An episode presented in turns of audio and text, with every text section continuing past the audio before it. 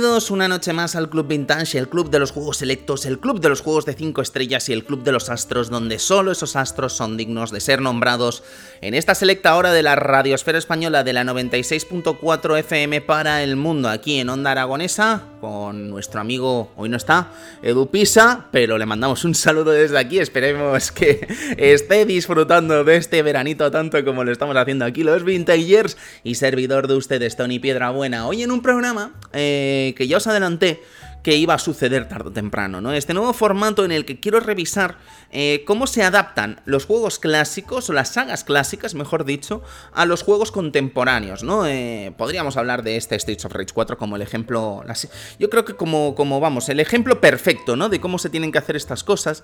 No sé si en el futuro podríamos hablar de Shenmue 3 como el ejemplo de cómo no se deben hacer las cosas, pero es el club de los juegos selectos y de los juegos de 5 estrellas, así que creo que no, no vamos a ocupar mucho tiempo con Shenmue 3 en el futuro aquí en esta, en esta santa casa.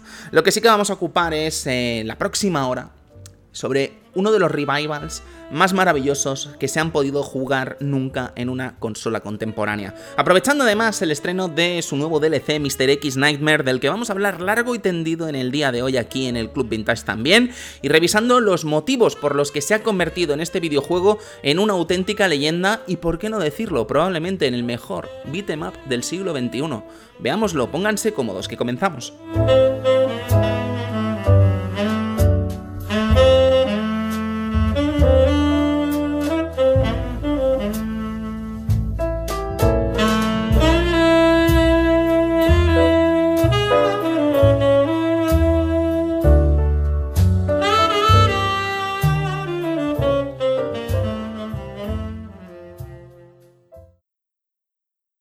Bueno amigos, no quiero pararme mucho en presentaciones porque estamos de verano, ¿no? Y tengo ganas de hablar de este videojuego de una vez y la verdad es que no sé cuándo va a salir este programa. Si va a salir antes que el de la preservación o va a salir después del de la preservación, si va a salir antes que el de Donkey Kong o no. Pero la cuestión es que aquí está este programa de Streets of Rage 4 eh, que sin duda creo que era de justicia que estuviese hoy aquí en el Club Vintage como uno de esos juegos selectos y esos juegos de 5 estrellas.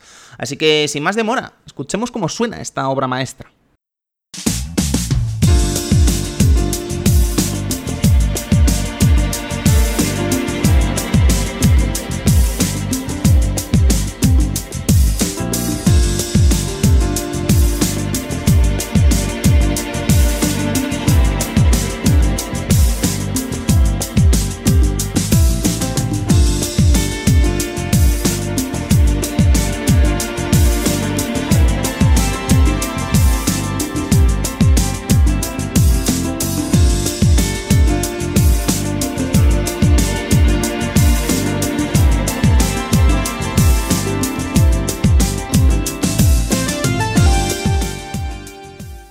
Era de recibo, era justicia, de alguna forma hacerle un hueco porque de verdad...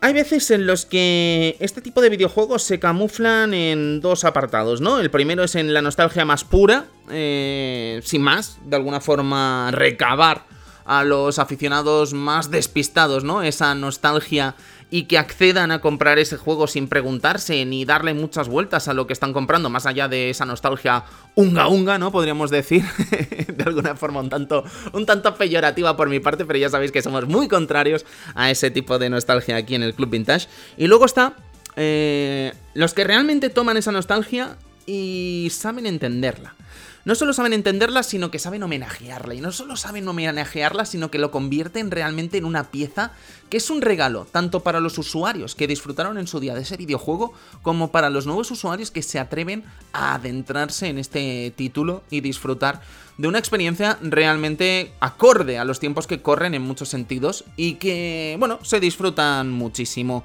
a los mandos de consolas de actual generación. En el primer caso, pues naturalmente estamos hablando de muchos remakes pobres, ¿no? Que se hacían en su día. Seguramente recordaréis esa época, ¿no? Del Xbox Live Arcade en la que, bueno, se cogía cualquier cosa clásica, se le daba así como una capa, capa y, chapa y pintura, ¿no? Y se lanzaba algo que quería asemejarse a un clásico, pero con gráficos poligonales de chichinabo y con un estudio de desarrollo que tampoco había mucha gente detrás, sin mucho cariño y sin homenajear demasiado a la obra, ¿no? Y en el segundo caso, yo creo que están videojuegos de la categoría de Resident Evil 2 Remake, Resident Evil 3 Remake, eh, Final Fantasy VII Remake.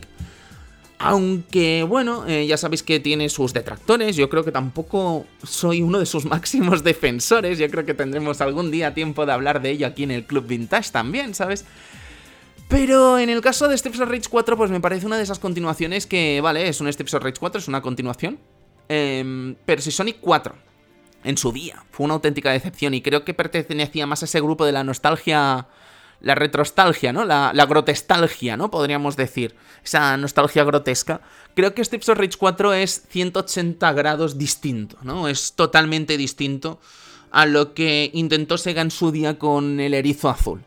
Creo que la gente de Warcrash comprende el género de beat'em eh, a un nivel de estudio realmente increíble. Y creo que han sabido de alguna forma entender cómo llevar un videojuego de beat'em up eh, a los tiempos actuales, a un sistema doméstico, sin que se resienta como se resentían en su día estos juegos cuando daban el salto a los juegos domésticos. Y quizá Strips of Rage no sea ni un buen ejemplo de ello, porque ya sabéis que Strips of Rage es una saga que nace directamente en consolas. Es una saga que ha llegado a las recreativas, de hecho, gracias al Megatech, eh, esta Mega Drive, ¿no? Que se convertía en recreativa, como aquel que dice. Pero fijaos que hay paralelismos muy curiosos entre el ocaso del género beat'em y el ocaso de los salones recreativos. Y es que creo que mm, hay muy pocos géneros que estén tan sumamente unidos a su concepción arcade como es el del beat'em up. ¿Y dónde quiero ir a parar exactamente?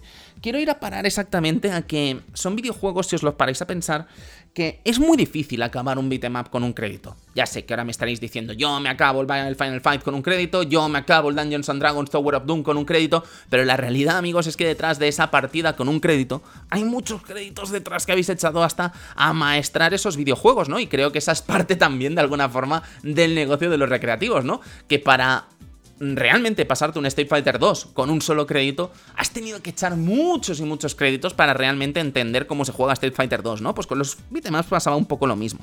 La cuestión es que mientras juegos como Street Fighter, o que es el que estábamos hablando ahora, eh, al dar el paso del arcade al sistema doméstico, encuentra su lugar, ¿no? Ofreciendo, en el caso de Street Fighter 2, ocho finales distintos, un modo versus que se convierte, bueno, en el vehículo dominante prácticamente del propio juego en sí.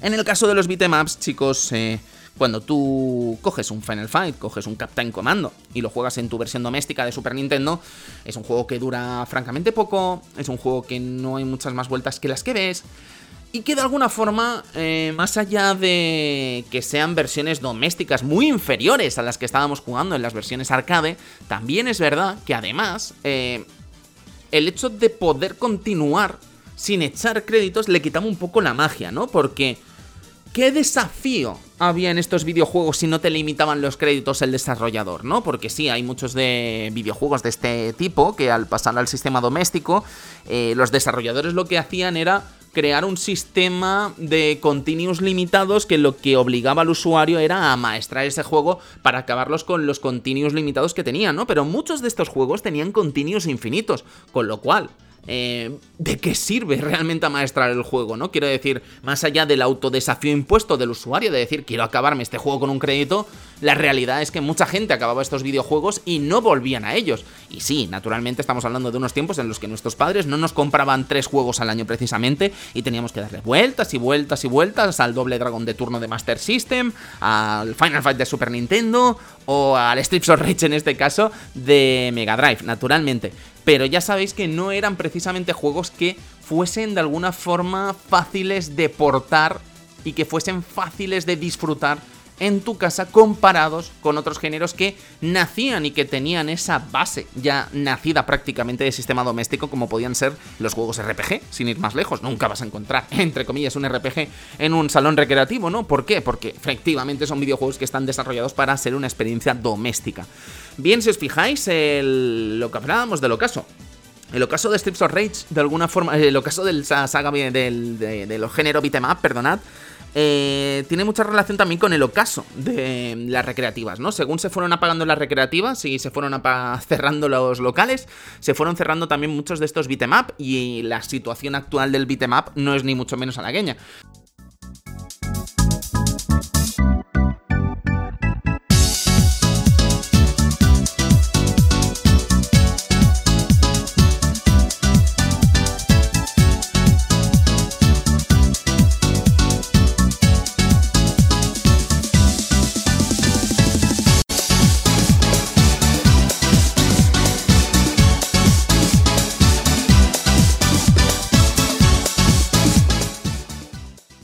Que es verdad que tenemos casos, ¿no? Como el de Fight and Rage, desarrollado en Uruguay por un solo desarrollador. Una cosa realmente increíble que tenéis que ver en Nintendo Switch. Un videojuego realmente increíble.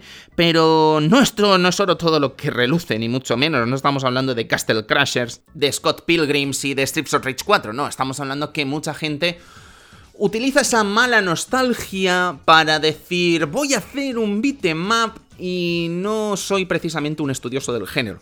Creo que el beatmap además, esto lo hemos hablado en alguna ocasión aquí en el Club Vintage, eh, otro de los elementos que hace que el beatmap desaparezca prácticamente de la faz de la Tierra es que creo que los propios desarrolladores llegan a maestrarlo tanto que es imposible casi eh, evolucionar el propio género, ¿no? Ya cuando has llegado a Alien vs Predator, ¿qué más puedes hacer?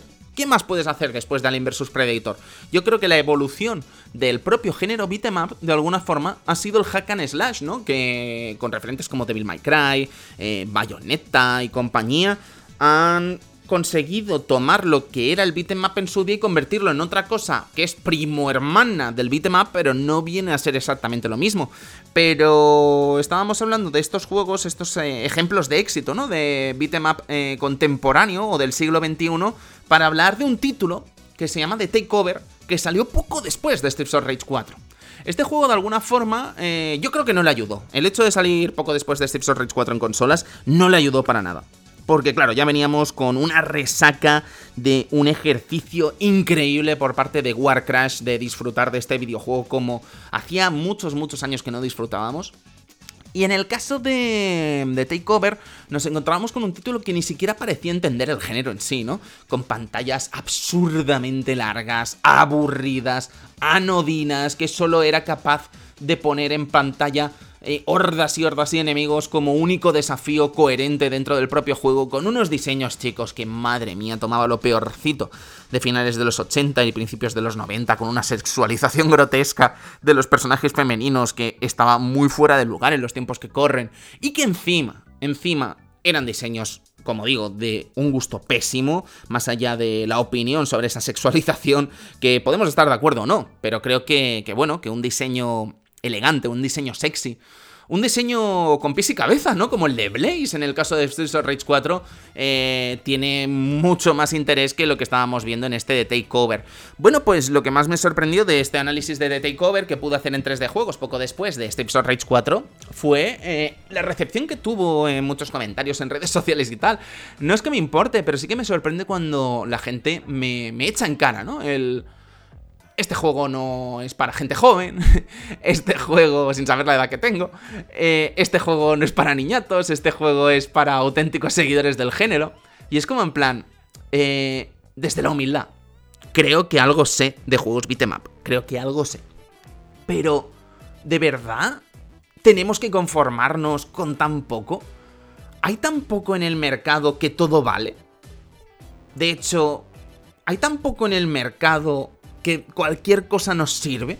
¿Vale? Porque esto me recordaba también algo que me pasó con Guns Gorean Canoli, que fue un ejemplo muy similar, ¿no? Un run and gun eh, de dos dimensiones que creo que, bueno, que sí que bajo una estética preciosa de mafias de los años 20 y tal, eh, se escondía una jugabilidad que tomaba decisiones absolutamente surrealistas por el género del run and gun, ¿no? Entre otras cosas, eh, la carga de armas, ¿no? En un, la carga literal de armas en un run and gun, ¿no? Tú nunca has visto a Marco y Tarma recargar la Heavy Machine Gun, ¿no? Porque es que es estúpido, ¿no? En un juego de este estilo.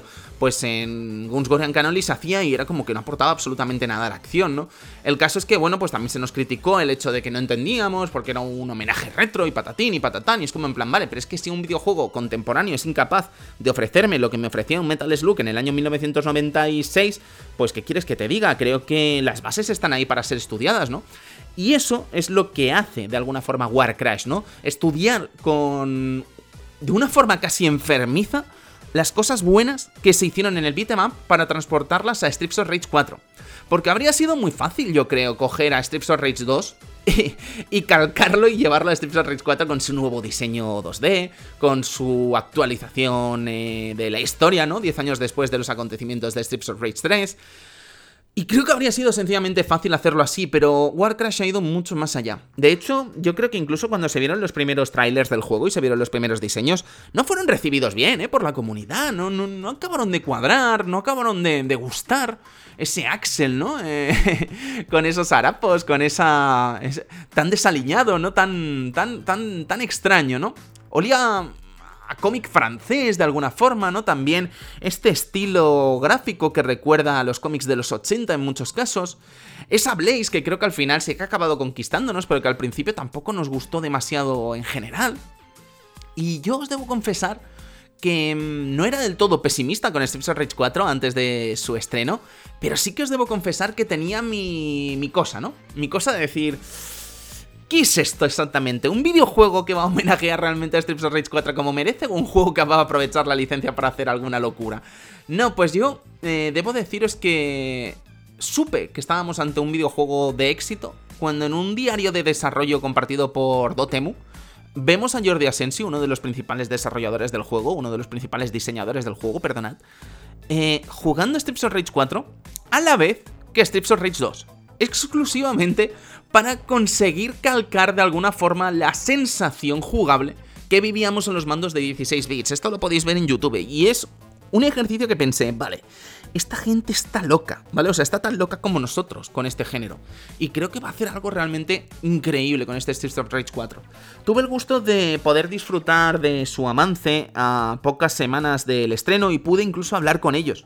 Y claro, como yo ya me olía que eran unos loquicos del género beat'em up, les quise preguntar, ¿no? Que cuáles eran sus referencias, que a qué jugaban, y me comentaron que bueno, que aún seguían jugando a Guardian Heroes en Sega Saturn, eh, dentro del estudio, que lo disfrutan mucho, pero que su desafío actualmente era acabarse en Goku 3 con un solo crédito. En Goku 3, ya sabéis, de Noise Factory, en MVS y AES, en Neo Geo, uno de los mejores beatemaps del sistema, un sistema como era eh, Neo Geo que no brilló precisamente por tener buenos beatemaps.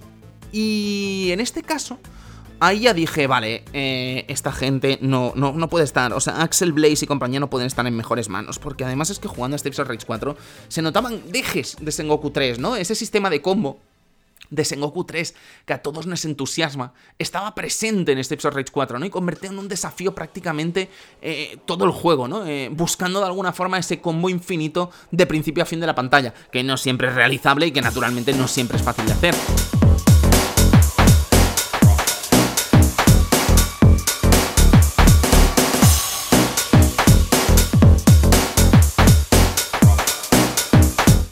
Pero es que incluso eh, yo creo que lo vamos a reservar para luego este análisis mejor. Vamos a hablar de otras cositas aquí en el Club Vintage de hoy. Pero yo os digo, creo que eran muy, muy, muy conscientes, ¿no? Y como decíamos antes, en ese caso del beatmap, eh, pasando de su vida más, eh, más querida, ¿no? O sea, durante los años 90, ¿no? Con referentes que venían firmados por empresas como Konami, como Irem, como la propia Capcom, o Sega incluso. Eh, vemos cómo va desapareciendo poco a poco de, las consolas. Y es que, como os digo, yo creo que era difícil de hacer conversiones. Y seguramente cuando estábamos hablando antes de esto, habréis, muchos estaríais pensando, pues el Teenage Mutant Ninja Turtles de Super Nintendo, eh, Turtles in Time era un port increíble. Es verdad, amigos, pero no todo el mundo hacía como Konami en su día. No todo el mundo hacía eso con sus conversiones de beat'em up. De hecho, eh, Captain Commando de PlayStation 1 yo estoy convencido de que es un calco de la CPS1, no tiene absolutamente nada nuevo. Eh, los Warriors of Fate de Sega Saturn, eh, también otro beatmap quizá no tan conocido de Capcom, pero una auténtica delicia de beatmap. Tampoco tenía grandes novedades con respecto a lo que jugábamos en CPS1. Y si os fijáis, eso lo que conllevaba era que la gente pues echaba su partida, se lo acababa y bueno, y hasta aquí había llegado. Cosa que no pasaba en las recreativas, en las que las recreativas pues yo, joder, recordad eh, ese momento de llegar a un nuevo a un nuevo jefe final, Recordad ese momento del Knights of the Round, por ejemplo, de acceder a las armaduras de oro, madre mía, en plena fiebre de caballeros del zodiaco. Eso no lo vivías tú en tu versión doméstica, porque en tu versión doméstica es que daba igual, porque como y tenías tus continuos, ibas a llegar sí o sí, ¿vale? Pues daba igual, y en ese momento pues a lo mejor no teníamos, no éramos tan bollantes para echar monedas de 5 duros una tras otra hasta acabar el juego, ¿no? Creo que el propio desafío autoimpuesto así en sí por los desarrolladores para que estos juegos fuesen rentables en salones recreativos le ayudó a este género a popularizarse y convertirse en uno de los reyes del arcade. Y creo que esa categoría de reyes del arcade es lo que convierte al beatmap, eh, lleva a compartir con el beatmap y los salones recreativos ese trágico eh, desenlace que tuvieron, ¿no? En muchos casos. Y por eso ahora creo que eh, vemos tan poquitos beatemaps. Primero, porque creo que ya prácticamente se ha hecho todo, es muy difícil innovar, a pesar de que Warcraft nos haya demostrado que sí. Y segundo, porque, bueno, no estamos hablando de un juego, un género que sea excesivamente popular, ¿no? Creo que lo colocaría junto a las aventuras gráficas, ¿no? Como dos géneros queridos, con una gran base de fans, pero que no son muy rentables al final, ¿no? Entonces, Strips of Rage 4, chicos, eh, por no liarnos más con esta presentación y con estos dos debates que os quería proponer en el día de hoy sobre juegos que aprovechan la nostalgia bien y el desenlace del beat'em up, eh, sí que me apetece hablaros, chicos, de lo que es eh, Strips of Rage 4 y los juegos que no llegaron a hacerse realidad bajo este nombre, porque hubo muchos intentos antes del de Warcrash y creo que es un día estupendo en el Club Vintage para hablar de ellos y ver qué intentaron cada uno de los desarrolladores que se atrevieron a ponerse en la piel de Axel Blaze y compañía.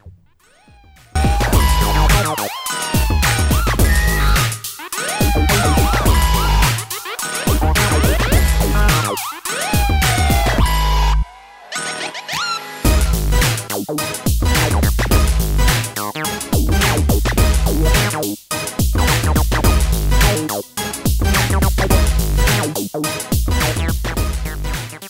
Bueno, el primer intento de Strips of Rage 4 viene en la época de los 32 bits, eh, poco después de Strips of Rage 3, eh, no demasiado tiempo después de Strips of Rage 3, mejor dicho, y viene firmado por un equipo muy conocido aquí en el Club Vintage como es Core Design.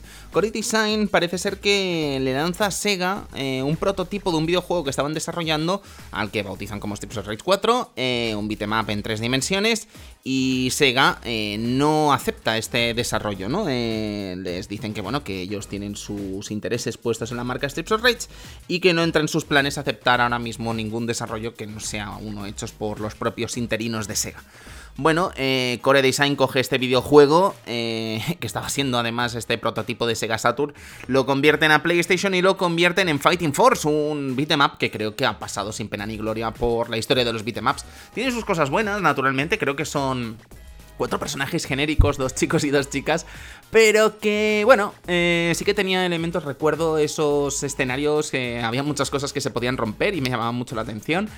Eh, y el caso es que, bueno, este Fighting Force acaba lanzando en PlayStation, juraría que llega a lanzarse también en PC y Fighting Force, pues como digo, no es precisamente uno de los juegos más destacables de los beat'em up.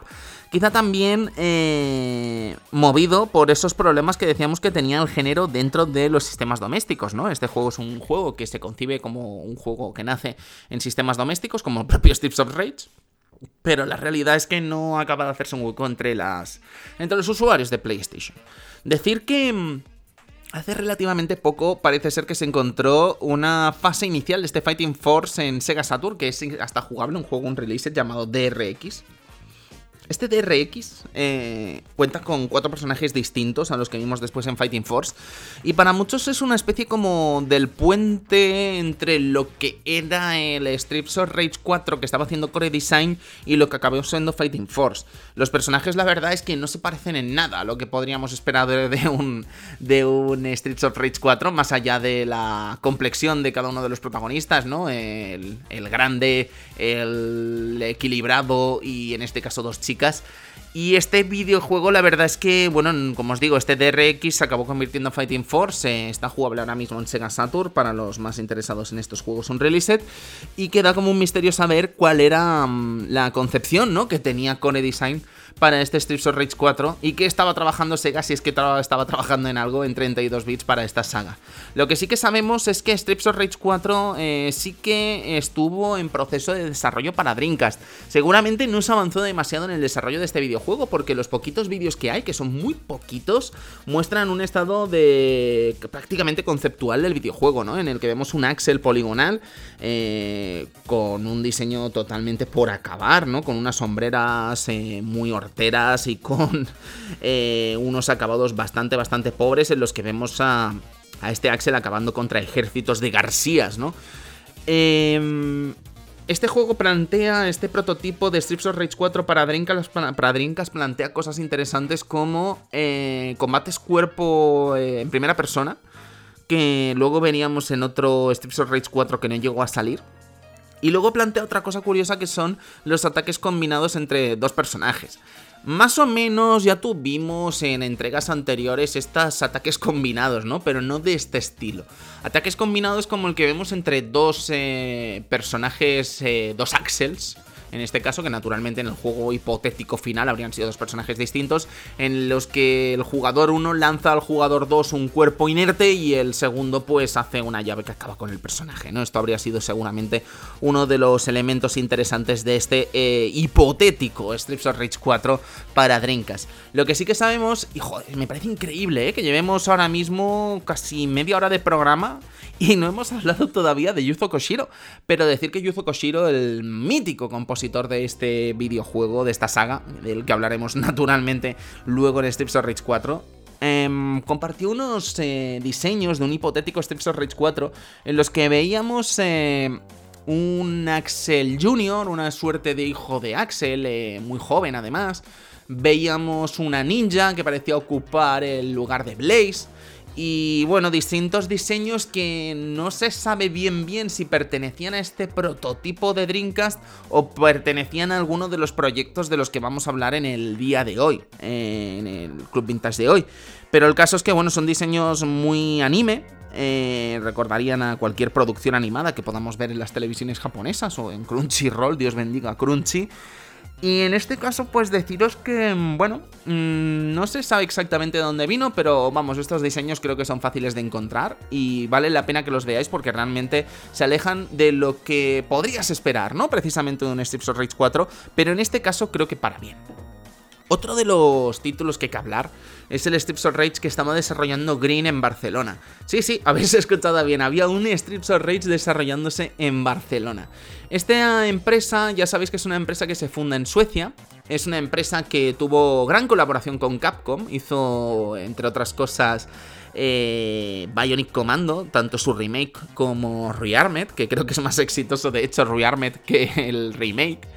Y el caso es que parece ser que Green en Barcelona estaba desarrollando una suerte de Strips of Rage eh, que parece que era más remake del 1 que realmente una cuarta entrega, ¿vale? De hecho, seguramente este Strips of Rage que estaban haciendo en Green eh, tuviese más que ver con esta ola de videojuegos que se relanzaban y de los que hemos hablado en el día de hoy aquí en el Club Vintage de títulos que se readaptaban poligonalmente y que intentaban rescatar un poco esa nostalgia en los tiempos actuales o en los tiempos de actualidad en su momento y la verdad es que no llegó a hacerse realidad, lo cual eh, quedó como un tipo de videojuego que ahora mismo pues estará en algún trastero de algún ordenador de Barcelona y que seguramente pues no se extrañe que en algún momento alguien lo libere de alguna forma, porque al final Green ya sabéis que cerró y seguramente no, no habría grandes problemas, ¿no? Si algún valiente se atreviese a desvelar contenido de este videojuego en los próximos años. Ojalá sea así, ojalá sea así.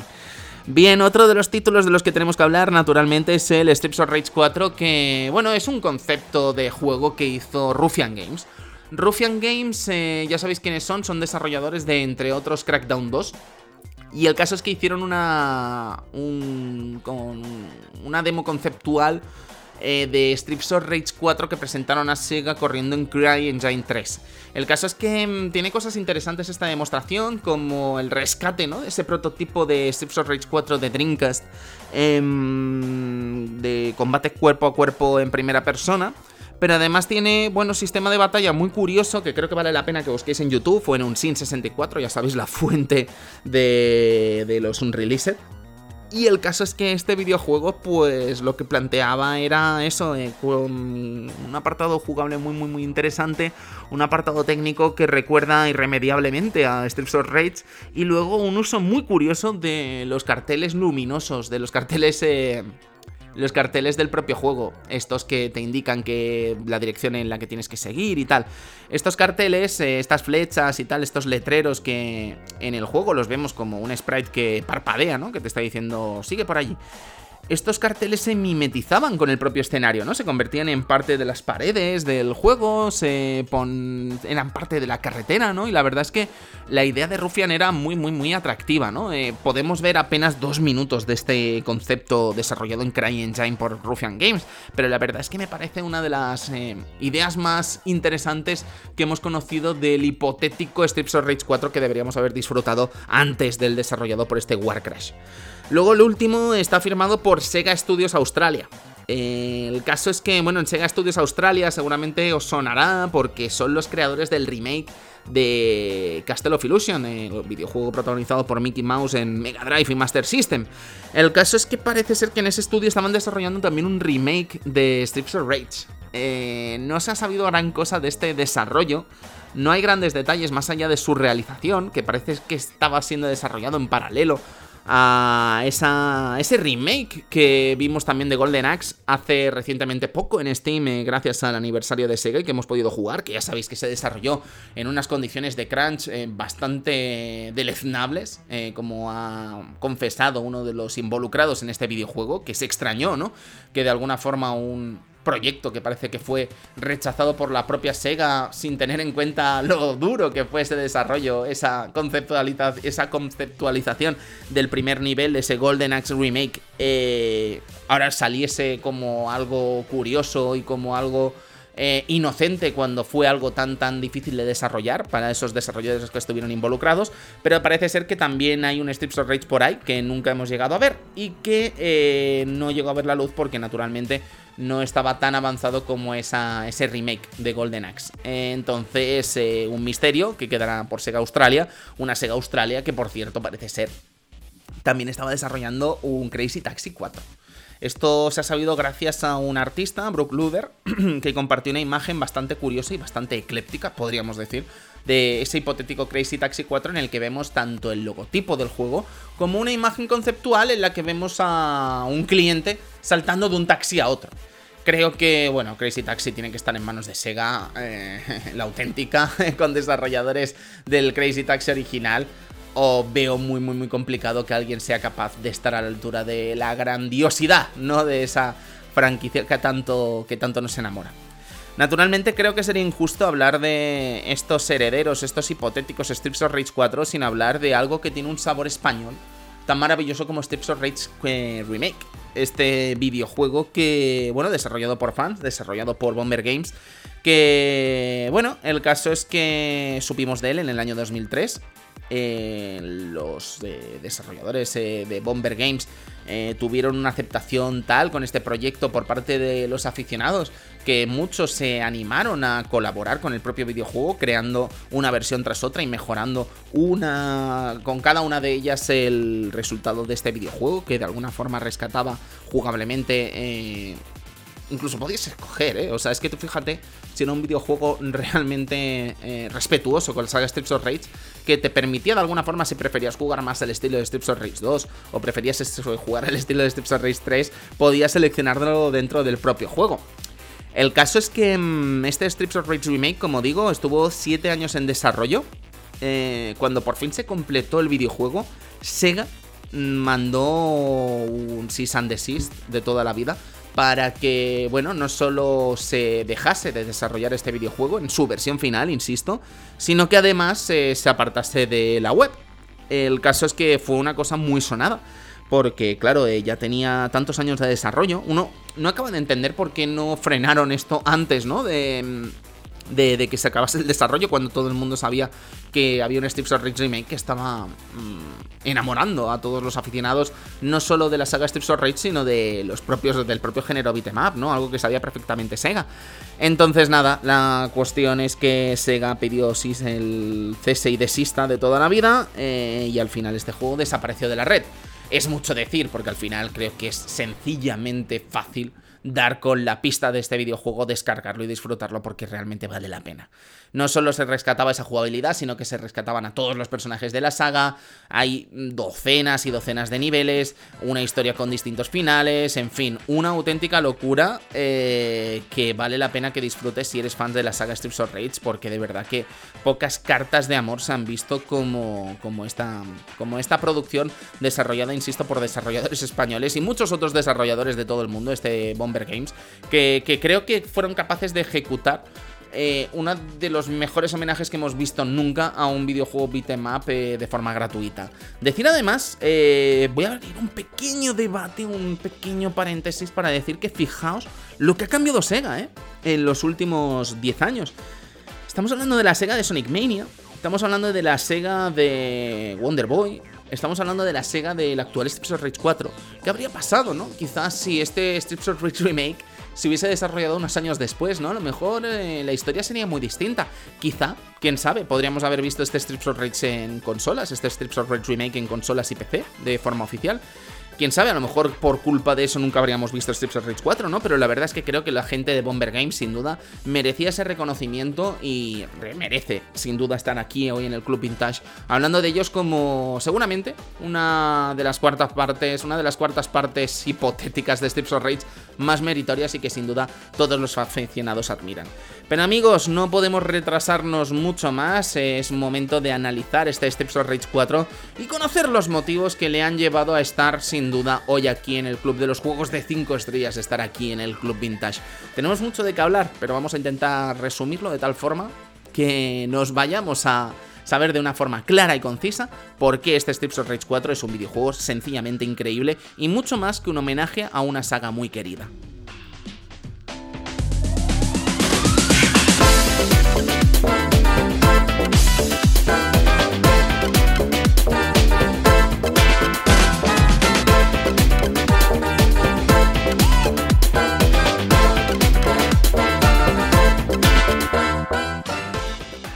Voy a comenzar el análisis con una declaración de intenciones y es que para mí eh, Streets of Rage 4 es el mejor videojuego que se ha hecho nunca en esta saga. Muy por encima de Streets of Rage 2, muy por encima de Streets of Rage 1 y naturalmente muy por encima de Streets of Rage 3.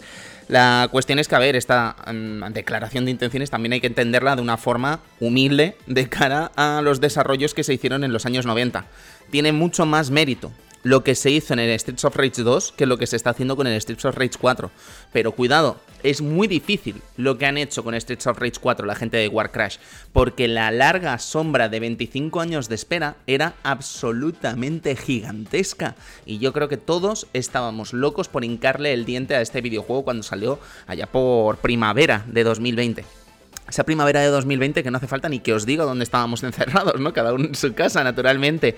Y os debo reconocer que yo no estaba pasando un buen momento en ese momento laboral y para mí Streets of Rage 4 fue, pues sin exageraros, un poco un, un bálsamo, ¿no? Dentro de esos momentos en los que no, no me estaba viendo muy bien eh, con mi labor en la revista. Y en ese momento, pues la verdad es que fue como viajar al pasado, fue como reencontrarme con un viejo amigo, fue como reencontrarme con un videojuego que, que bueno, que, que, me rompió todas las expectativas de lo, yo, lo, que yo pensaba que iba a ser Streets of Rage 4. Como os decía, ya venía de entrevistar a Olivier Derivier, ya venía de entrevistar a gente del propio desarrollo del videojuego, pero la realidad es que no había tenido la ocasión todavía de hincarle el diente, ¿no? Al producto completo. Y es cuando pones los dientes en el producto completo cuando te das cuenta de que esta gente realmente eh, sabía qué estaba haciendo con cada una de las decisiones que tomaba. Porque ya no es solo el hecho de traer de vuelta a la tripleta original, ¿no? A lo que podríamos decir eh, Axel, Blaze y Adam es que incluso los dos nuevos personajes que pensaron el equipo de Jordi Asensio son también fabulosos. Es que son fabulosos, es que eh, se complementan perfectamente con la tripleta original.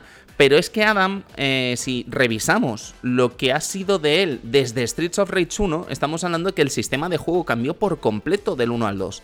Y naturalmente en el 3 se mantuvo un poco lo del 2, pero del 1 al 2 no tenía nada que ver. Entonces Adam tiene particular mérito lo que han hecho desde Warcraft Game, porque en estas 12 pantallas se tiene que comportar de una forma radicalmente opuesta o distinta, mejor dicho, a lo que habíamos visto en el clásico de Mega Drive. Los nuevos personajes son Cherry, eh, una ágil rockera eh, que saca partido a movimientos. Bueno, yo creo que es un poco la skate de este juego, ¿no? Pero es que es hasta ofensivo, ¿no? Eh, de alguna forma compararla con skate porque es que no tiene nada que ver con el personaje, ¿no? Pero sí que viene a ser ese típico personaje de Brawler con toques pequeños, que no quita gran vida, que efectivamente no es un personaje que tenga gran estamina, o sea, gran vida, perdonad, pero sí que lo que tiene es una latencia de combo tremenda y que bueno, que tiene movimientos sencillamente bestiales, ¿no? Que le van a permitir de alguna forma combinarse con otros personajes como por ejemplo el mastodonte, ¿no? De Floyd Iraya.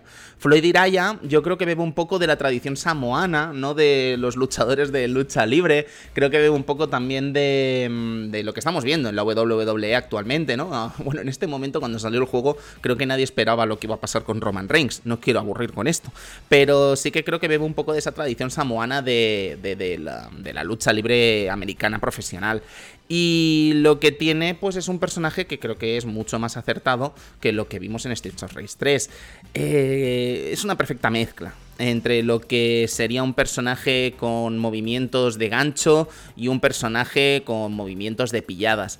Eh, es una delicia ponerse a sus mandos y ya os digo, eh, creo que no tiene absolutamente nada que ver con lo que ha sido Max. Y de hecho, con el lanzamiento del reciente DLC, Mr. X Nightmare, del que vamos a hablar dentro de muy poquito, con un muy buen amigo, que no es de España además, y esta es la pista que os puedo dar, em, es que comparas a Max con Iraya y es efectivamente dos personajes que no tienen absolutamente nada que ver.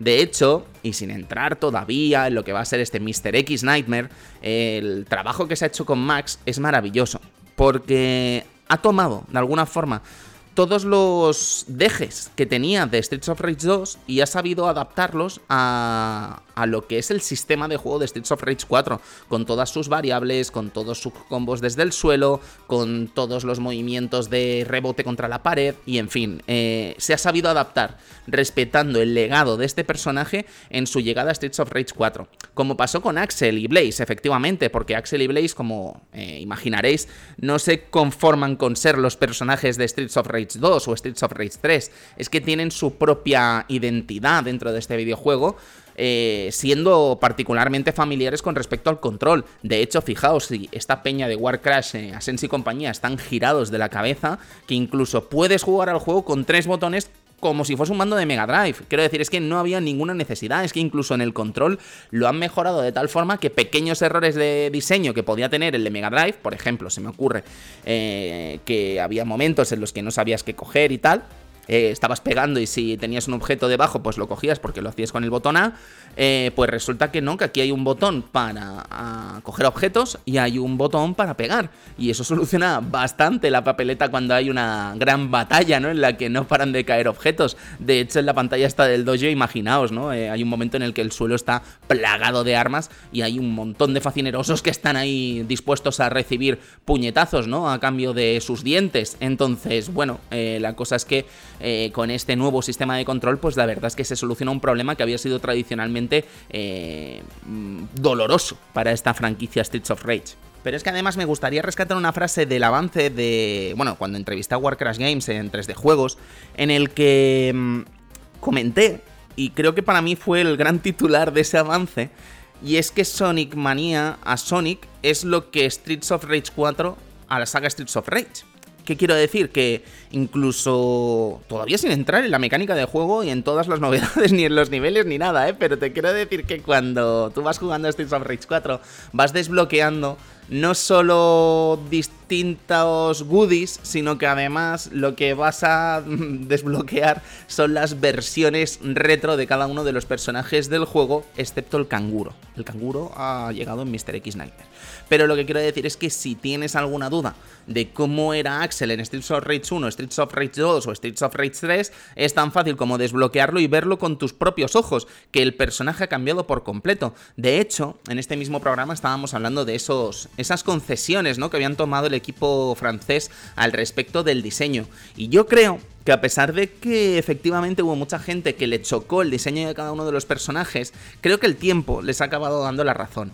Y cada una de las decisiones tomadas, tanto con Axel como con Blaze, que son los personajes más destacables ¿no? dentro del roster clásico de la saga Streets of Rage, creo que al final han estado muy a la altura. De hecho, Shiva también, que es uno de los subbosses, bueno, es uno de los bosses, mejor dicho, de este videojuego, a mitad del juego más o menos lo tenemos como boss, el mítico personaje de Streets of Rage 2 y Streets of Rage 3, creo que no sufre grandes cambios, pero está muy a la altura de un diseño actual, ¿no? Y yo creo que ya era un personaje mitiquísimo en su día y creo que ese misticismo o ese mitiquisismo no se ha perdido de ninguna forma con este estreno en Streets of Rage 4 en el año 2020. Ni os digo ya cuando en verano de 2021 hemos podido por fin seleccionarlo. Y es que yo creo que ese era uno de los grandes problemas. Bueno, uno de los grandes problemas no, porque no creo que tenga ni un solo gran problema Streets of Rage 4. Creo que lo que le pasaba a Streets of Rage 4 es que a muchos nos extrañó, primero, que no pudieses jugar ni con Max, que es uno de los jefes finales del juego también, ni con Shiva, y luego es que Estelle, que es uno de los eh, personajes nuevos que se han incluido en este título, eh, apestaba a que se iba a poder incluir de alguna forma en el futuro, ¿no? Y efectivamente ha sido así. Pero es que no quiero hablar, insisto, de Mr. X Nightmare todavía. Pero es que no se han conformado solo metiendo estos tres personajes, que ya habría sido un añadido muy bueno. Luego hablaremos con nuestro invitado del otro añadido, que es este Mr. X Nightmare, de hecho, este Survival Mode, que, bueno, eh, está fuera, vamos, fuera de serie. Pero vamos a ver, Antonio, que te estás yendo por las ramas todo el rato. Vamos a hablar de una vez de Streets of Rage 4, ¿no? Pues sí, venga, va, vamos a lanzarnos a Streets of Rage 4. Deciros que el título se lanzó en PC, PS4, Switch y Xbox. Eh, de hecho, desde el primer día ya estaba disponible en el Xbox Game Pass. Y la cuestión es que, bueno, incluso ya solo el mismo principio, eh, imaginad em, darle al start comenzar con Axel y escuchar esa melodía maravillosa que habéis escuchado al principio del programa, firmada por el mismísimo Koshiro. Es que eh, ya está, estás dentro, estás dentro ya del juego, no, no hace falta más, ¿sabes? Ya estás dentro del juego, ya, ya no hay quien te saque de ahí. Pero sí que es verdad que, que, lo primero que te va a sorprender quizá también es el trato que han hecho la gente de War Crash con el trato de la iluminación de los sprites. Es maravilloso cómo han tratado los sprites, porque cada nivel tiene su propia iluminación, cada nivel tiene su propia identidad, Vamos a tener niveles de todo tipo, ¿no? De hecho, el primero es un claro homenaje a las dos primeras, a las primeras pantallas de Streets of Rage 1 y Streets of Rage 2, eh, pero es que esas luces de neón de los eh, letreros, esas farolas que no funcionan, luego veremos alguna escena con fuego, vamos a ver escenas con veneno que ilumina de color verde, en fin, eh, hay un trato de la iluminación en este juego que es maravilloso. Vamos, yo creo que de las mejores cosas que he visto en iluminación en pseudo 2D, ¿no? Podríamos decir, porque al final esta iluminación naturalmente se aplica con efectos en tres dimensiones.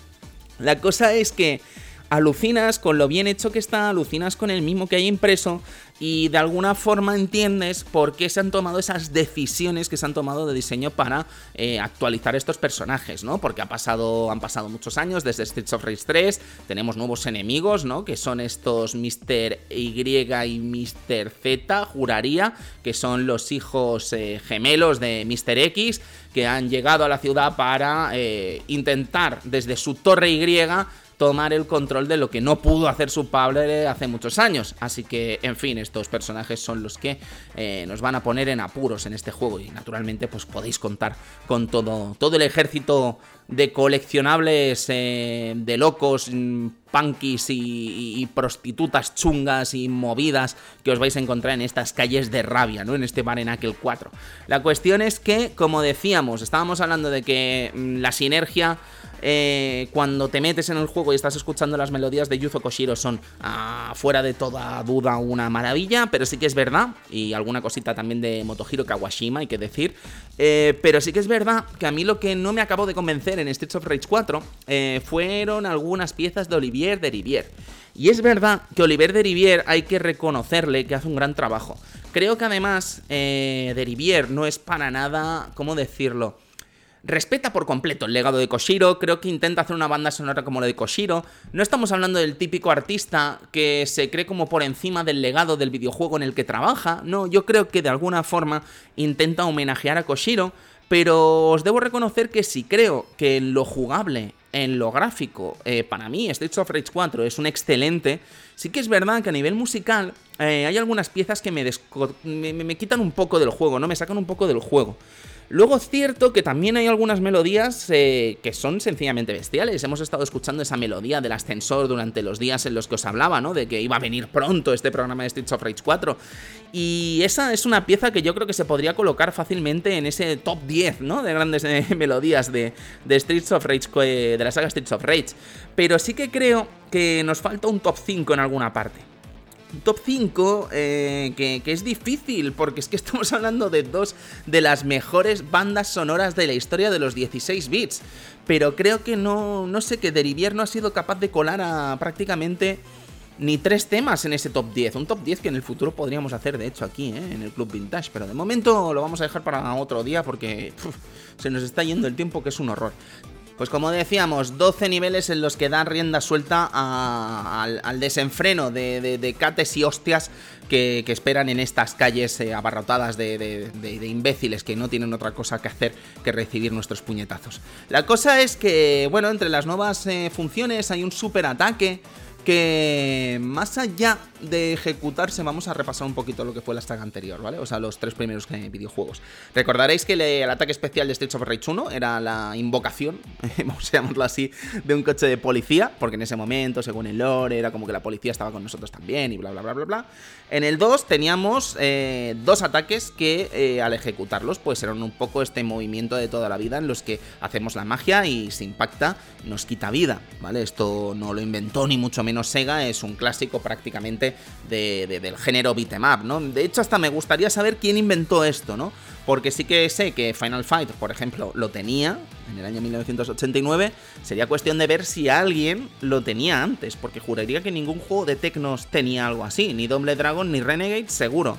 Y de Combat Tribes diría que tampoco. Pero bueno, en fin, es un debate que llevaremos para otro momento.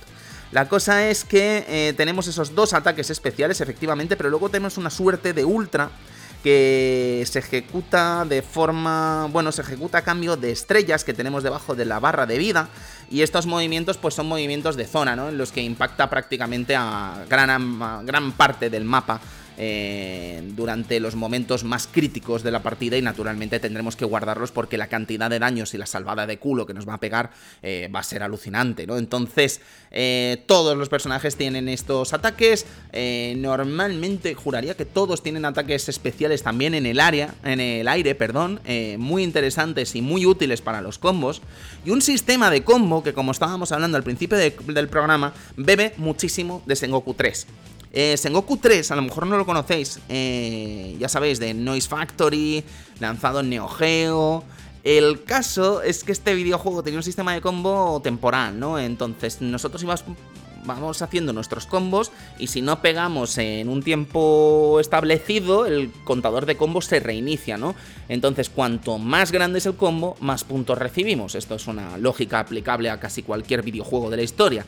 La cuestión es que el desafío, de alguna forma, en este videojuego está en encadenar lo más rápido y lo más mm, la forma más eh, larga estos combos. Y la verdad es que se ven cosas en YouTube que son alucinantes. Prácticamente jugadores eh, llevando de pantalla a pantalla todo el combo sabes eh, o al menos durante las intersecciones en las que no cambia la acción. En ese momento pues naturalmente sí que se reinicia. Pero es muy difícil es muy difícil amaestrar eso es muy difícil sacarle todo el partido que tiene y la verdad es que yo creo que no se podrían haber basado en mejor sistema de combo que el de Sengoku 3, ¿eh? Le sienta como anillo al dedo a este Streets of Rage 4. Eh, bien, Vamos a seguir, eh, si os parece bien, hablando un poquito de lo que es Streets of Rage 4 en cuanto a los homenajes, porque hay homenajes para parar un tren. O sea, es que se ve claro que esta peña estaba loca con Streets of Rage, ¿no? Como todos nosotros. Pero ¿qué sería de estos videojuegos sin jugarlos en cooperativo, no? Pues eh, no se juega entre dos, como ha sido siempre el caso en Mega Drive. Es que se puede jugar hasta 3 y 4 jugadores. No hace falta ni que os cuente lo que es poner este videojuego en niveles altos y disfrutarlo en cooperativo para 4. una maravilla, ¿sabes? Es que yo de verdad os lo digo, o sea, es que me parecían las bases jugables y clásicas para convertir este videojuego en uno de los mejores beatemaps del siglo XXI. Y yo creo que no exagero un ápice cuando digo esto. Em, niveles memorables. Eh, de hecho, hay rescates también. Hay, hay, una especie de, huevo de Pascua en el que los jugadores eh, cogen un taser y si veis una recreativa de Streets of Rage, si le dais con el taser, es como que os teletransporta a pantallas míticas de los Streets of Rage antiguos y normalmente con batallas contra jefes finales clásicos de la saga Streets of Rage. Y es que creo que, de verdad, eh, entre la selección de héroes clásicos, entre la selección de jefes finales y entre la selección de eh, escenarios clásicos escogidos, perdón por la repetición, eh, para este videojuego es que no podría estar más feliz cuando te metes en una de estas secciones retro. Y bueno, y su rejugabilidad es exquisita, exquisita. porque vas a querer desbloquearlo todo, porque de alguna forma Warcrash se las ha ingeniado para que quieras desbloquear absolutamente todo lo que hay detrás de este videojuego. Eh, comenzando con los personajes, por los personajes clásicos de la saga, que los vas a querer probar todos en cuanto pongas las pezuñas en el Axel del Streets of Rage 2, y siguiendo, pues naturalmente, por, por todos los modos de dificultad, a cada, cual más desafiante que el anterior. Ya os digo, eh, es un desafío sencillamente maravilloso y que os va a dar horas y horas de juego. Y es muy difícil, porque estábamos hablando antes de los imperativos y los problemas que tenían Streets of Rage 4, o sea, los, eh, los videojuegos en general de beat'em y creo que de alguna forma eh, la gente de Warcraft ha sabido encontrar cómo alargar la vida útil de este videojuego y la forma de hacerlo pues se ha hecho con muchísima clase y se ha hecho estupendamente bien. Luego está salpicado naturalmente con un montón de galerías de arte en las que podremos ver eh, diseños alternativos de muchos personajes, entre ellos los de Blaze, por ejemplo, que me parecen súper interesantes. Creo que podemos hablar de también de, esos rescates, ¿no? De Barbon, por ejemplo, de Streets of Rage 2, los nuevos personajes, eh, los nuevos rivales o los nuevos enemigos, si preferís, que le aportan mucho. Esas secciones como la de la cárcel, en la que batallamos a tres bandas, ¿vale? Porque la policía eh, no es tu aliada, pero está pegando también a los delincuentes, ¿no? Entonces es como que hay tres bandos en esa batalla. Y, luego cómo se mezclan esas secciones de Estel, ¿no? Por ejemplo, en las que, bueno, se mezclan distintos jefes finales con en, batallas en las que, bueno, batallas de jefes finales en los que hay varios jefes finales a la vez. Algo que después en Mr. X Nightmare se va a aprovechar muchísimo, pero como os digo, ya nos queda poquito para hablar de ello y la verdad es que no quiero entrar más en ese Mr. X Nightmare.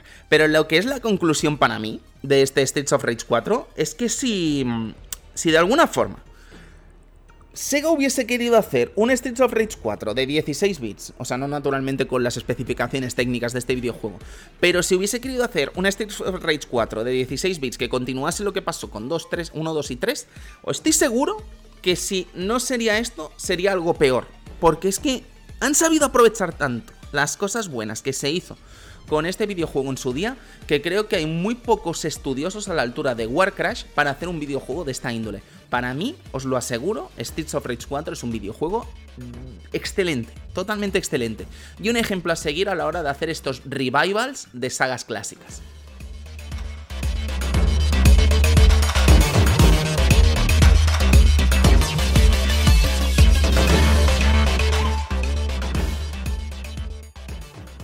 Y como tocaba hablar de Streets of Rage 4, y en su día me invitaron a Playground para hablar de Streets of Rage 4, eh, he pensado, ¿por qué no devolverle el balón a los amigos de 3D Juegos México e invitar a mi buenísimo amigo Juan Emilio Reyes Juanem, el párroco del gaming? Juanem, ¿cómo estás? Bienvenido al Club Vintage. Tony, estoy feliz de, debutar por acá y más con un juego que me encanta, que bueno, este, creo que compartimos el gusto por este juegazo. Sí, total. Eh, Juanem, antes de empezar, me, me interesa mucho particularmente la situación de, de Mega Drive, Genesis, en vuestro territorio, en México, ¿no? Porque en España sí que es verdad que es una plataforma que tuvo muchísimo éxito, que en Estados Unidos también. En Japón sabemos que, bueno, que es una plataforma que funcionó, ¿vale? Pero tampoco fue un super mega éxito. Pero me pregunto cómo, cómo es en México, cómo fue en México la historia de Mega Drive, así de forma resumida. Eh, pues en México es más territorio Nintendero. Eh, Mega, bueno, Sega Genesis fue un poquito menos popular que Nintendo y de ahí pues que a lo mejor tenga menos adeptos esta saga y otras sagas de Sega respecto a otros juegos de la época que estaban saliendo en el Super Nintendo. Eh, pero bien, o sea, bueno, yo, yo llegué de hecho a, Sega Genesis mucho tiempo después, como de su lanzamiento original, y creo que eso pasaba cuando más bien encontrabas una buena oferta, pues era la consola con la que te quedabas, ¿no? Pero, pero no, bueno, acá en, en cuestión de marketing y todo eso, pues creo que Nintendo dominó y bueno, Sega segundo lugar. Em, te voy a decir una frase y tú me dices si estás de acuerdo con la afirmación, ¿vale? Ok. Streets of Rage 4 es el mejor beat'em up del siglo XXI. Definitivamente. Es que es alucinante. O sea, eh, repasando ahora todo lo que fue Streets of Rage 4, cuando se lanzó el año pasado en primavera, también en un tiempo tan, tan aciago, ¿no? Como el, el momento de pandemia. Yo creo, Juanem, que tú que has analizado Mr. X Nightmare, este DLC recién lanzado de Streets of Rage 4, eh, creo que habría sido muy fácil hacer un modo survival, sin más. Pero creo que este modo survival, en el que le han puesto una especie de de contenido de supervivencia muy similar a lo que sería eh, lo que hemos visto en Returnal. Ahora se me ha ido el nombre. De sí, como un roguelike, ¿no? Eh, roguelike, jolín. Está siempre. Hago eh, la, de esto de Souls-like y cuando digo Souls-like, luego me acuerdo de roguelike, ¿sabes? Entonces estaba pensando, mira, Souls-like. Total, que creo que habría sido muy fácil, pero este modo supervivencia, Juanem, es una maravilla.